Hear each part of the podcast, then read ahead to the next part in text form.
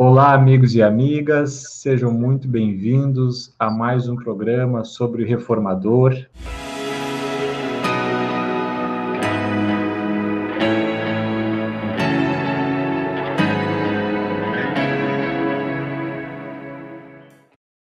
Hoje nós estamos na companhia do nosso irmão Wesley Caldeira, que é presidente da décimo, do 14º Conselho Espírita regional da União Espírita Mineira, também é presidente da Aliança Municipal Espírita de Montes Claros, lá em Minas Gerais, e colaborador da Sociedade Espírita Allan Kardec, também naquela cidade. E é autor do artigo Entre a Dor e o Sofrimento, que é o artigo de capa da edição 2288 de O Reformador, publicado em novembro de 2019. Então é com muita alegria que nós saudamos o nosso amigo Wesley Caldeira. Seja bem-vindo, Wesley. Olá, Guilherme.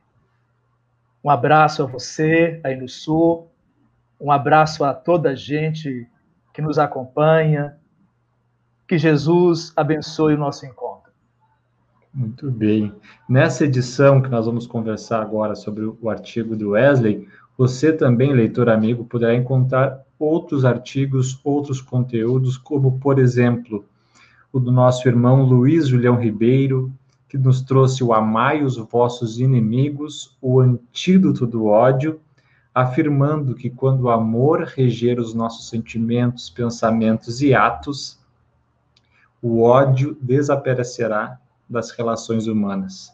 Também um assunto muito atual transtornos do espectro autista, da nossa querida irmã Marta Antunes, que traz os esclarecimentos da doutrina espírita para amenizar os desafios das enfermidades, e o artigo do nosso irmão Elias Inácio de Moraes, O Paradigma do Espírito, que faz uma conexão entre os princípios espíritas com o entendimento atual das ciências.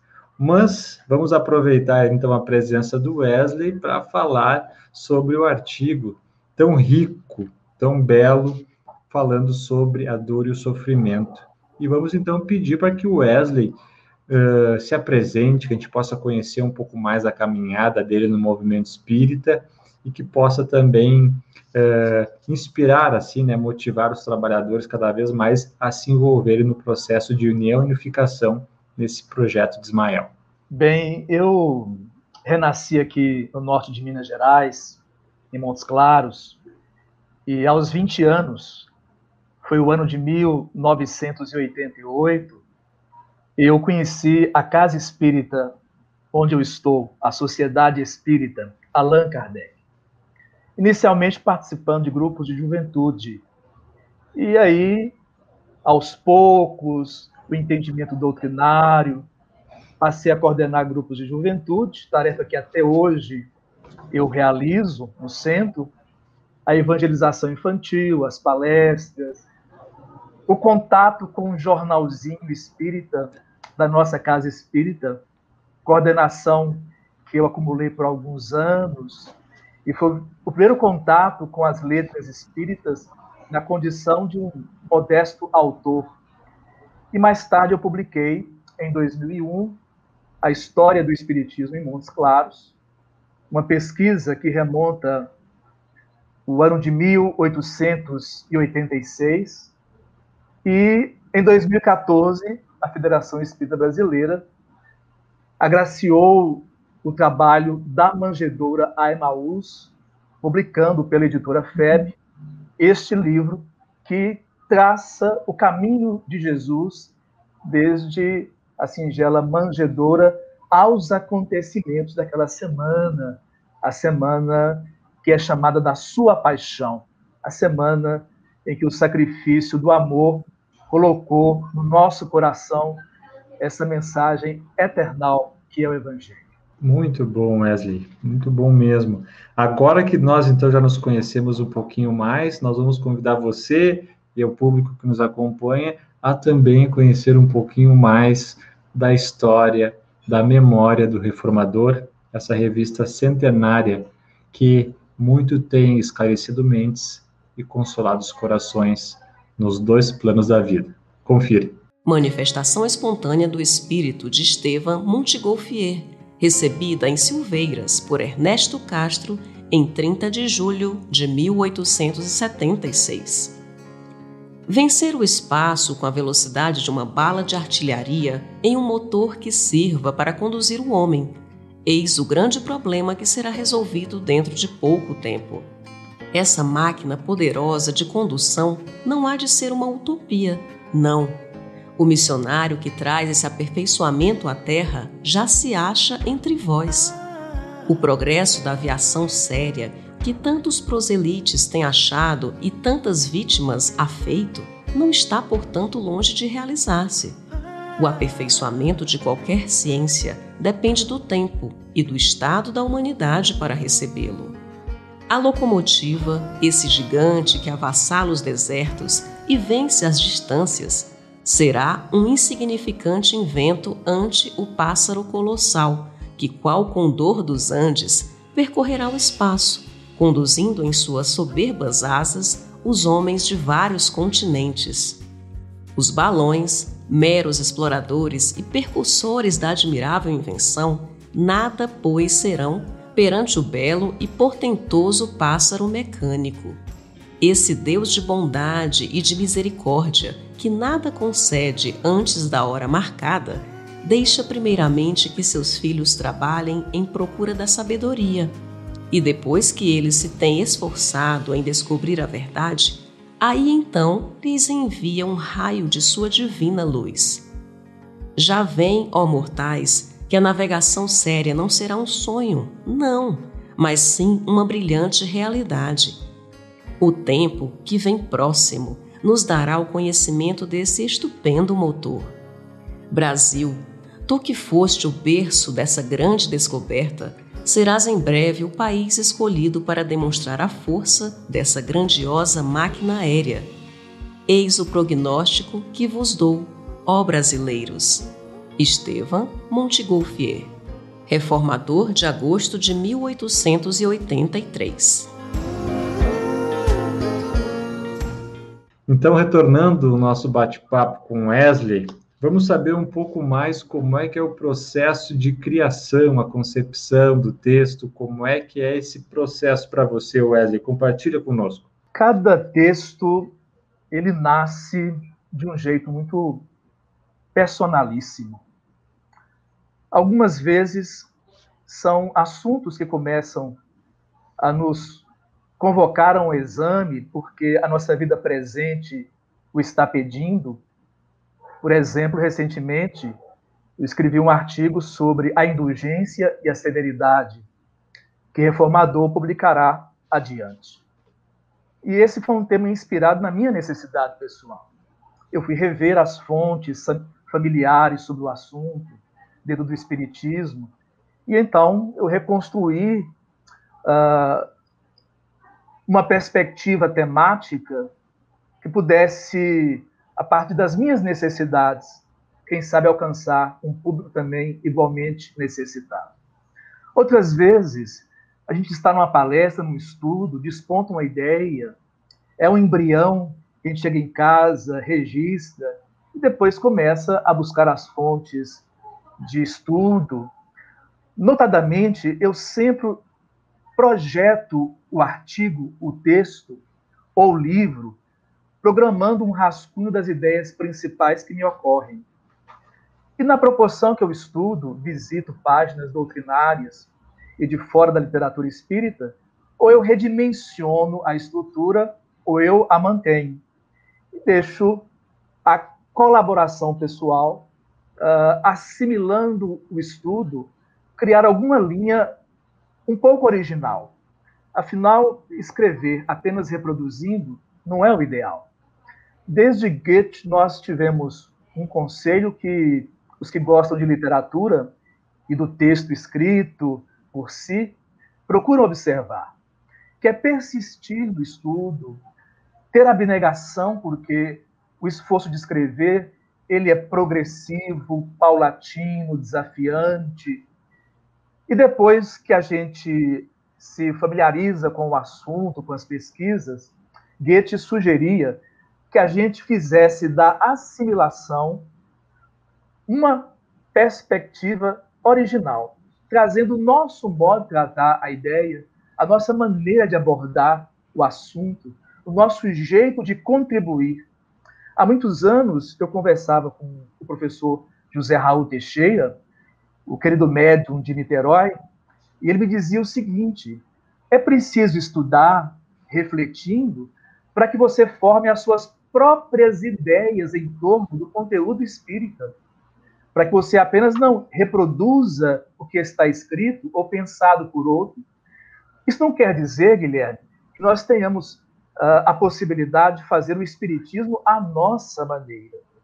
Mas o toque original de que Goethe falava e que Raul Teixeira também enfatiza é a nossa maneira, com a nossa experiência, com o nosso jeito de ser, transmuta o conhecimento dentro de uma formatação, de uma embalagem, de um vaso que permita ao público sentir atração, interesse pela questão e tocado a procurar mais recursos, mais subsídios, aprofundamento naquela área do, do tema, do assunto.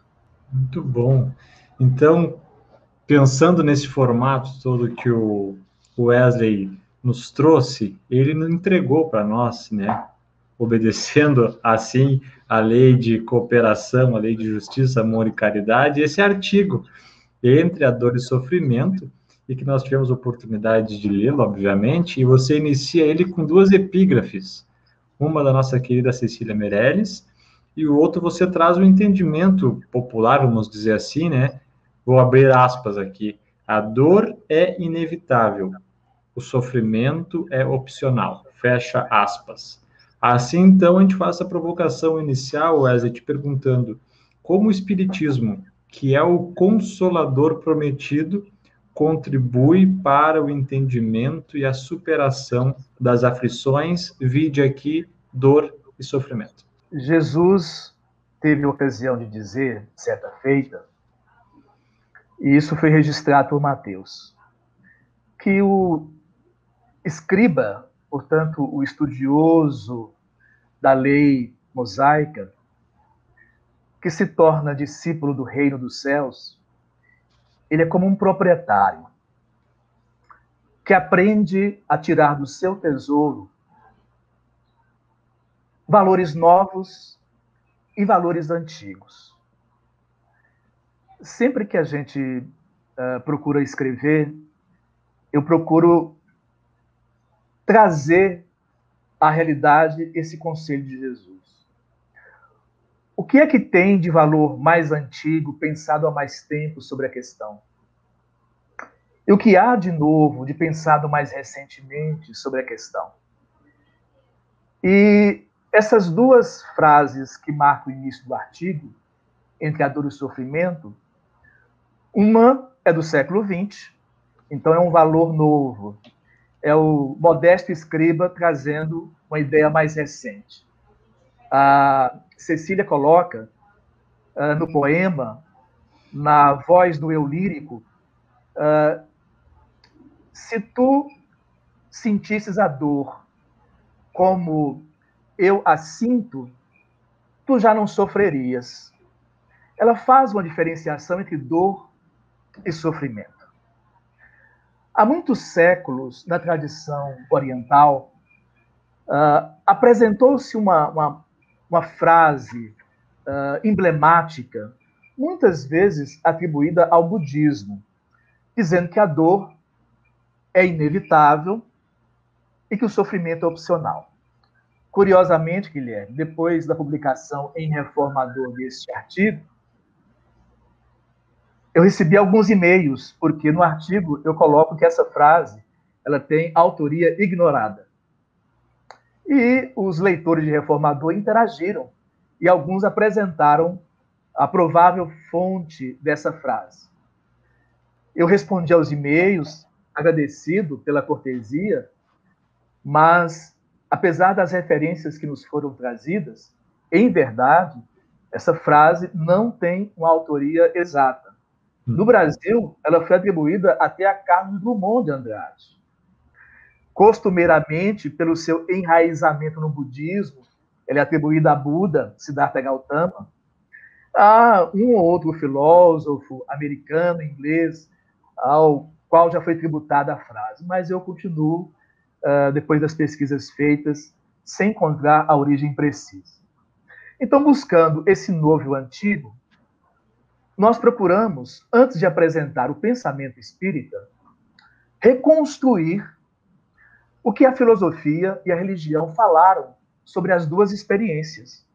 Dor, que é inevitável por se tratar de um fenômeno da natureza. O nosso nascimento traz dor. O nosso convívio com a matéria enseja as circunstâncias em que a dor nos visita. Quantas vezes a desencarnação também envolve algum nível de dor, ou até um nível elevado de dor. Então, o ser humano, ele precisa entender que a dor é uma experiência da natureza, mas cabe-lhe a reação de consciência, a reação íntima à dor. E é isso que faz surgir níveis variados de sofrimento. O Espiritismo vai nos ensinar, e esse é um tema nuclear do artigo, que se a dor não provocasse sofrimento, ela não produziria educação. Então, essa linha ela vai permear o texto, mas eu procuro, antes de abordar a fala espírita, examinar se no passado houve aproximações desse entendimento. E se houve distanciamentos, quem fez os distanciamentos? Quem disse o quê? Então eu começo o artigo, depois da provocação das duas frases, fazendo a diferenciação da dor e do sofrimento, e passo a visitar a filosofia clássica. E ligeiramente eu procuro sintetizar o que pensou o dramaturgo uh, Ésquilo, que tinha uma frasezinha num livro chamado Agamemnon, muito curiosa, que a Grécia vai adotar como um paradigma da relação com a dor e o sofrimento. Sofrer aprendendo. Patei matos, em grego. Essa frase de Ésquilo, ela vai ser comentada por Demócrito, por Aristóteles, por Epicuro, por Zenão de Sítio, cada qual na sua respectiva escola, e nós trazemos o desenho da fala de cada uma dessas escolas ligeiramente. Quando nós concluímos com dois parágrafos, três parágrafos, essa reconstrução do pensamento antigo, lembrando Jesus em Mateus, o escriba que se torna discípulo do reino dos céus, ele não descura do conhecimento antigo. Ele não se desliga da tradição, mas ele procura ver a tradição à luz do novo. Evidentemente que o novo, no caso, é a terceira revelação. A terceira revelação, ela não é maior do que a segunda, a de Jesus. Mas ela traz a chave que abre a porta do entendimento para aquilo que Jesus, na sua época, faz 20 séculos, não podia nos apresentar diretamente assuntos que ele abordou simplesmente como sementes lançadas no solo da história humana.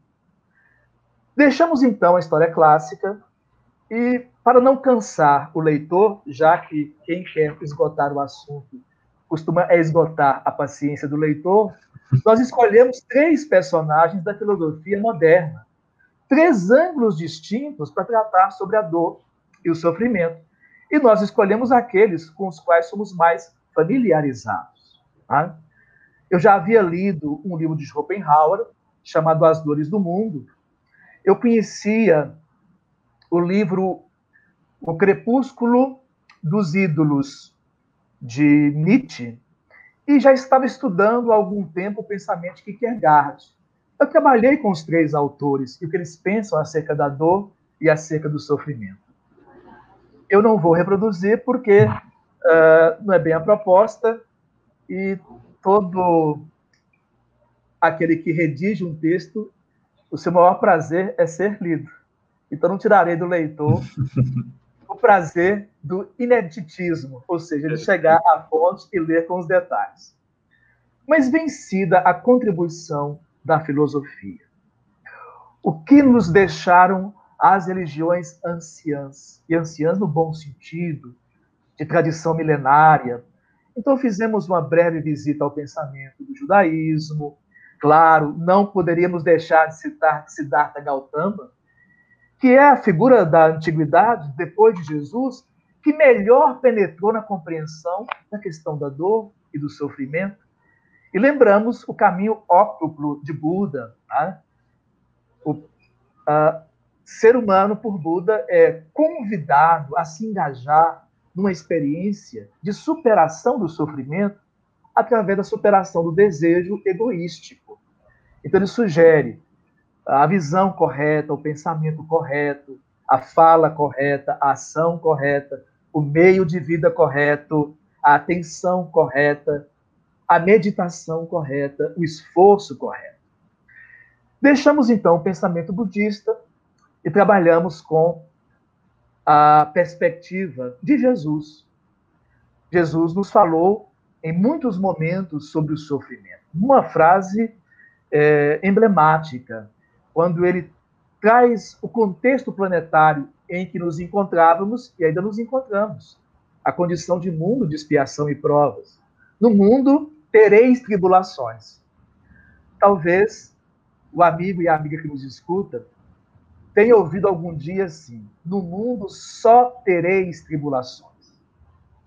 Não é esta a mensagem de Jesus registrada pelos evangelistas. Nós temos experiências no mundo que são instrutivas, mas prazerosas. Este momento, por exemplo, o diálogo, o encontro, o estudo, a reflexão, a alegria, a convivência, o trabalho, a realização, a dor e o sofrimento são experiências instrutivas, mas não são as únicas. Então Jesus não disse: no mundo só tereis tribulações, como às vezes a gente escuta na tribuna, tá? no livro, na mensagem, num artigo. Teremos tribulações. Mas Jesus deixou para nós uma metodologia de conviver com a dor e de superação com o sofrimento. Quando ele disse: a cada dia basta o seu mal é uma metodologia. Ele está ensinando no contexto dessa frase paciência, ligação filial com Deus e disciplina.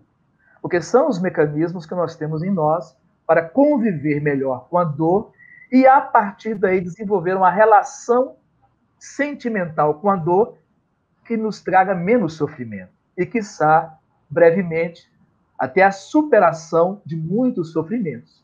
Sabe, Wesley, você tocou Sim. num ponto, tocou num ponto agora que era uma pergunta que eu ia te fazer, já que para puxar esse, esse, esses três pilares, vamos dizer assim, que você faz a interpretação da passagem do Cristo. É, nós vivemos num mundo hedonista, imediatista, materialista, consumista, enfim, e onde sentir dor hoje não há espaço para ela. Né? A visão materialista nos propõe isso, né? O gozo total, né? O hedonismo. E acima de tudo. E por mais que a gente por vezes ouça ou reflita sobre a espiritualidade, o espiritualismo em si, como a continuidade, né, após a, a, a morte do corpo físico, mas falta por vezes instrumentos práticos, vamos dizer assim, que as pessoas têm para vivenciar essa espiritualidade ou essa lição que você trouxe. Então, acho que já pode servir também como uma mensagem prática, essa pedagogia que você trouxe de Jesus, para as pessoas pensarem: se eu estou sofrendo por esse distanciamento da lei de Deus, será que esse método não é um eficaz para que eu me aproprie realmente da minha condição de espírito imortal para viver com mais serenidade no trânsito do mundo físico? Jesus teve muitos embaixadores. Por exemplo, um dos citados no artigo, Demócrito, traz uma proposta prática de equilíbrio entre o humor baixo e o humor excessivo para convivermos com dor, com menos sofrimento. Nós verificaremos que os estoicos, que no artigo são representados por Zenão de Sítio, eles tinham uma fala muito curiosa. Uh, suporta e abstente. Quando a dor chega, o estoico, com dignidade, com calma, procurava a suportação da experiência, já que ela é inevitável, ela está na relação da nossa biologia com o universo da natureza, de uma forma que nós transformássemos a experiência não num fardo, mas num exercício de elevação. É, verificaremos que Schopenhauer colocava a arte como uma forma de escape momentâneo. E é verdade que a gente pode, na música, na beleza, na natureza, encontrar tanta inspiração num jardim para silenciar o conflito, para colocar ordem nos pensamentos. Mas é com Jesus, de fato, que essa metodologia encontra a profundidade maior em toda a história. Porque quando Buda propõe o caminho óctuplo que nós citamos, ele está fazendo um exercício psicológico de contenção, de suportação da dor. Mas Jesus tratava da origem moral, que é a origem mais profunda. Então, se discutíssemos qual é o pensamento budista sobre a dor e o sofrimento, é de superação através de uma reação em desfavor da dor e do sofrimento. E qual que é a mensagem de Jesus? É uma relação de aprendizado com a dor e o sofrimento, mas com a perspectiva da libertação, através da reforma moral, que tem dentro de nós uma base mais profunda do que a estrutura psicológica, que é mental. Então, o Espiritismo então aparece no artigo para desenvolver o pensamento de Jesus, e aí nós usamos uma frase do Espírito Emmanuel, que está num livro extraordinário, que é Palavras de Vida Eterna. Ali o nosso querido mentor de Chico Xavier, ele fala que a gente não deve querer sofrer, mas é preciso aproveitar o sofrimento. A ética espírita não sugere que nós busquemos o sofrimento como forma de salvação ou de crescimento. Nós estamos sob leis divinas e respeitamos quando essas leis estabelecem para o nosso roteiro algumas relações mais difíceis com o outro, com o corpo, com a economia do mundo, com a história política do mundo. Então a gente aprende com essa frase de Emmanuel que não buscamos o sofrimento no Espiritismo, mas quando ele é presente na sua realidade e não em nossa imaginação. Porque Emmanuel tem outra frase curiosa, que nós sofremos mais das vezes por conta da imaginação atormentada, que funciona como uma nuvem escura no céu do pensamento, mas que nem sempre é chuva à vista. Mas a ansiedade, a angústia cria uma expectativa danosa e que a nossa fantasia trabalha em nosso desfavor, criando sentimentos depressivos, de medo e assim outros mais. Então, na verdade, o sofrimento, quando ele é real, nós precisamos aproveitá-lo. O artigo passa a discutir a metodologia espírita de aproveitamento do sofrimento. Muito bom a tua colocação, Wesley. Nós já estamos encaminhando para o final da nossa conversa. E aqui nós reiteramos o convite para todos conhecerem, né? Que aquele que é assinante do Reformador tem acesso virtualmente também às edições anteriores, lá buscar de novembro de 2019, como outras tantas. Mas nós não poderíamos deixar, depois dessa tua fala tão bem construída no raciocínio, assim, esse teu sentimento tão sincero da, da convicção, da fé, da esperança, de pedir para ti que deixe uma mensagem final nesse momento, que sirva como uma oração para nós todos, tanto para esclarecer a nossa mente, iluminar o nosso pensamento, mas principalmente eu acredito nesse momento que possamos afinar as cordas do nosso coração com o diapasão do Evangelho de Jesus. O reformador é um patrimônio do espiritismo mundial. Foi uma idealização que vai romper séculos adentro. E é um tesouro que pensamos que deve ser melhor visitado, mais visitado.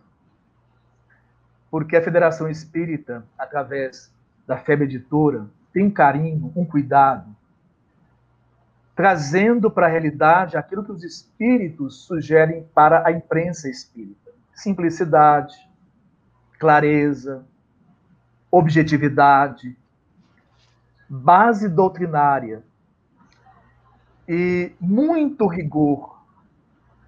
Rigor no sentido de levar o melhor ao nosso alcance ao leitor espírita. É o próprio André Luiz, em Conduta Espírita, que recomenda muito esforço na revisão dos trabalhos da imprensa espírita, muito cuidado para que a ideia que é sublime seja levada de forma igualmente nobre. E o leitor de reformador é sempre um leitor seguro quanto às fontes primaciais de nossa doutrina. Mas sobre o tema do artigo que escrevemos, nós sentimos que a nossa relação com a dor ainda merece aprimoramento. Jesus bendisse os que choram, os aflitos. Mas muitas vezes isso é dito na tribuna espírita e nas letras espíritas. Jesus não se referia a qualquer aflito, a qualquer um que chora, mas àquele que aprende a bem sofrer. A dor, embora um processo da natureza, não é castigo de Deus. A dor em a natureza é uma fonte de informação para conhecer o corpo, nossos limites, dimensionar abusos, erros. É um incentivo à retomada da marcha evolutiva. E o sofrimento realmente é uma experiência transformadora, porque enquanto a dor fala com o nosso corpo e com o nosso psiquismo, o sofrimento é uma expressão da nossa alma perante tudo isso. Então, o sofrimento precisa ser interpretado por nós realmente como um processo pedagógico, transitório, passageiro, que vai nos favorecer, em nome do amor divino, a uma nova forma de pensar e de sentir o mundo, as pessoas e a nós mesmos. Quando nós sofremos bem, nós aprendemos a formular algumas perguntas a primeira é o que essa dor quer comunicar para mim. O que é que ela tem para me ensinar hoje, neste momento da minha caminhada? E dialogando conosco dessa forma autorreflexiva, nós podemos perguntar ainda: o que que essa dor está pedindo para que eu cresça, para que eu aperfeiçoe meu modo de ser? Em que ela me pede melhora? Porque isso é o bem sofrer. É o diálogo com a dor, onde eu estou aprendendo, sem as marcas da revolta, da insatisfação, produzindo aproveitamento.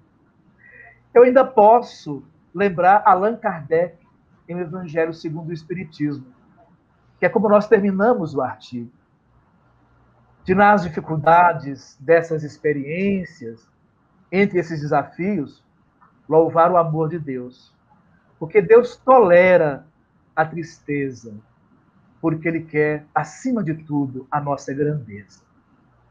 Um personagem das letras brasileiras, aqui de Minas, Guilherme, o nosso diplomata Guimarães Rosa, para fechar o raciocínio, ele dizia que Deus nos dá coisas e pessoas para aprendermos a alegria, mas chega um tempo que Deus retoma pessoas e coisas do nosso caminho, para nós aprendermos a alegria sem as coisas e as pessoas. Chamamos isso de perda. Nos vestimos de luto. Mas a alegria que se aprende devolvendo, entregando, deixando passar, sem reter, é a alegria que Deus quer. É a alegria que permanece para sempre no coração da gente. Muito obrigado pela oportunidade, reformador. Muito obrigado pela sua acolhida, Guilherme. Até outro dia. Wesley, nós que agradecemos, meu amigo.